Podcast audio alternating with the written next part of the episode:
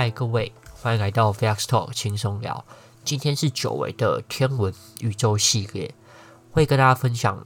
呃，之前有看过一个电影，是由汤姆克鲁斯演的，叫做《遗落战境》。这个电影主要是讲述外星人他来攻打地球，然后地球人跟外星人有过一些战争嘛，然后后来也动用了什么核子的的核子武器，然后去打外星人。但一个不小心，月球遭到破坏了。那月球遭到破坏的时候，电影一开头有说，哎。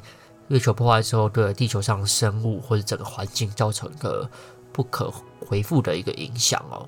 但因为那个《一过战境》这部电影，它是没有在描述说造成了什么样的影响，所以今天会跟大家来分享一下我对于呃造成影响的这个看法。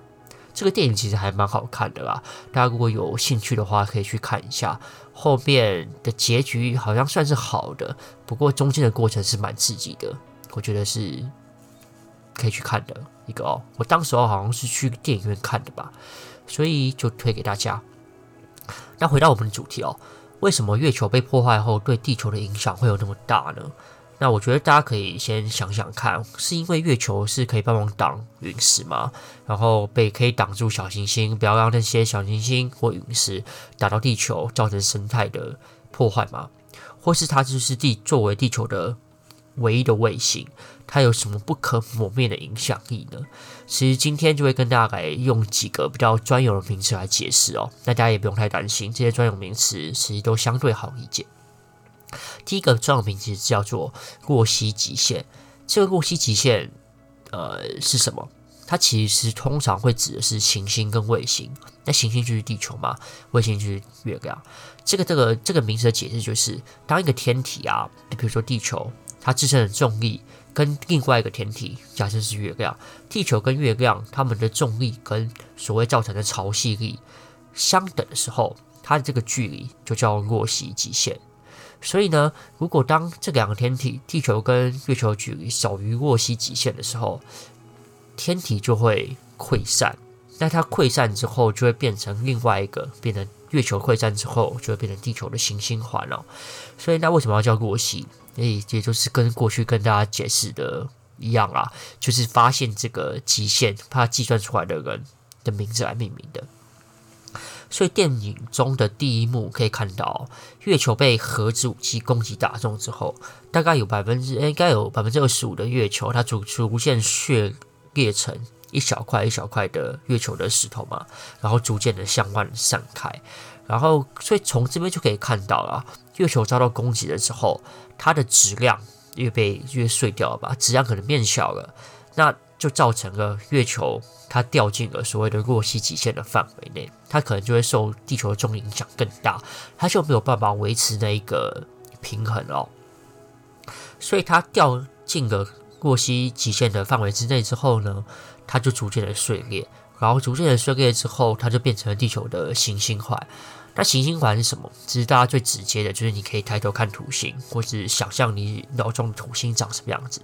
土星也有所谓的行星环哦，但土星的行星环现在的成因不确定是不是因为也是卫星碎裂成呃掉进过洛希极限之后碎裂成环，这个还不知道。因为现在主流的说法就是一个一个就是，呃，它原本土星环就是其中一个土星的卫星啊，然后不知道某种原因它变它碎裂了，变成了土星环。因外派的说法是，土星在在是在形成的时候，土星环就自然的形成了。但现在这两种说法啊，也不知道是哪一个是对，因为现在没办法考究，所以实际的成因现在是不得而知的。好，我们现在知道。月球被破坏之后呢，可能会因为月球跟地球的距离少于过去极限，进而变成地球的环。那月球消失，它变成地球的环之后，实际会造成什么样的影响？大家可以回想一下啊，一开始我们在讲洛希极限的时候，是说两个天体之间的重力跟潮汐力，呃，会互相牵引嘛。所以当月球消失之后，最主要影响就会是什么？潮汐力。那潮汐力其实是我们人类所假想的一个力，它其实就会是造成，应该就是说，呃，两股天体之间的重力所影响。那自然而然嘛，重力比较大的就可能会拉重力小的，重力小的天体可能就会被人家拉走。所以这两个之间的两组重力之间作用之下，就会产生所谓的潮汐力哦。那潮汐力可以呃造成什么样的事情？其实顾名思义啊，它可以造成地球上海洋的潮汐。那潮汐会地球海洋有潮汐之后呢，也会发生什么样的影响？最主要的就是可以造成海洋的流动哦。那另外有一派的说法就是说，海洋的流动它是可以传递热能的，然后它是进而可以调节全球的气候的。虽然这个目前这个说法还是没有被证实啦，但我自己是觉得这个说法是我蛮能够买单的哦，因为很不难想象啊，如果地球上的海洋它不会自主的流动，也就是它没有潮汐的话，那它可能只会受到什么样的影响？就是大气的流动嘛，就是风，可能有一些阵风、季风，甚至是台风，它会造成海洋的流动。但其实最主要带动海洋洋流，它它的变化其实是主要是潮汐嘛。那如果没有了潮汐力的影响，那你可以等于是想象成地球上的海洋就是一一一滩死水。那死水没有流动，对底下的生态系、对海洋的资源生态系会会造成什么影响？大家可以自行的想象哦。那另外一个也有一个说法，就会是它潮汐的加速啊，也会有所谓带有造成地球上的加热，会有热能的传递。但另外一块说法就是，有潮汐、有热能的传递，也可能会引发地震，也有可能是潮汐会把地震的能量带走哦。所以可能没有了潮汐之后，地震的。频繁程度会越来越高，但当然这也是一个没有所谓的科学根据的说法啊。只是我们根据，诶，如果没有潮汐的话，我们的试想会发生什么样的事情？所以非常有可能，在那个电影里面，月球被炸烂之后呢，它变成了个地球的环，然后没有了月球的重力对地球的影响，那可能会造成第一个地地震的可能会变得比较频繁，第二个就是。可能因为没有洋流，没有海洋潮汐的调节，气候会异常，有可能气候会温度会再继续飙升，也有可能是呃温度会急剧的下降，变成的是新的冰河时期，也非常有可能哦。另外第三个可能会是就是造成海洋资源的匮乏。因为洋流不流动之后，对于生物、对于鱼啊那些海底生物的影响，我们是不得而知的嘛。有可能这些海底生物它生活的习性就是受潮汐、受海洋洋流影响占比非常大，有可能这些海洋生物它就全部都死掉了，进而造成了另外一波的生物大灭绝，这也是非常有可能的哦。所以这三个影响的层面是我们目前啊所想到可能会造成的影响。那不管哪一个发生，对人类呃来说都是一个很严重的事情啊。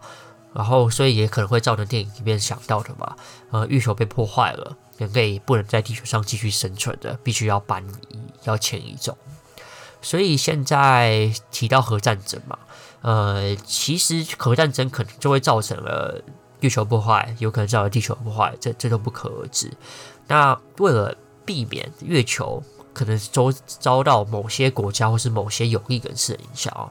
其实联合国在一九六七年或者六六年，他们就已经签订了一个合约，一个条约哦，它叫做 Outer Space Treaty，也就是一个外层空间的条约，就是在地球这个星体之外的任何空间、任何物质，呃，是不能由某一个国家所占领的。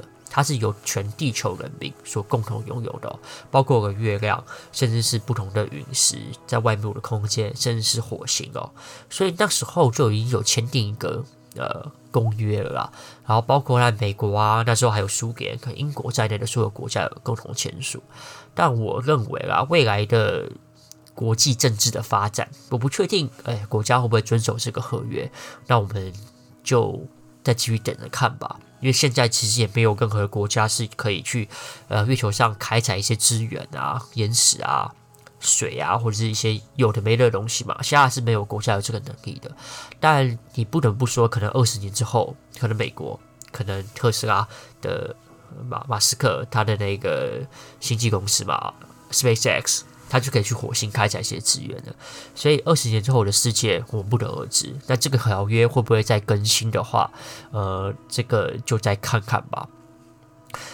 我是觉得啊，看哪一个国家可以占领某些物质是很重要的，就是那个国家的概念，那个那个国家对于开采物资是否全球人民，还是否他们个人某一个国家或者某一个私私人的企业来说是很很重要的。但现在不得而知，我们就之后再看吧。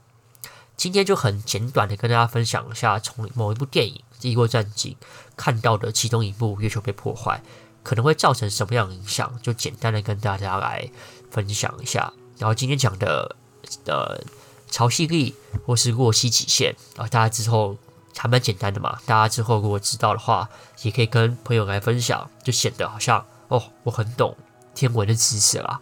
OK，今天的内容就到这边，我们。下次有机会再跟大家聊聊其他天文的宇宙的知识喽，我们下一拜再见，拜拜。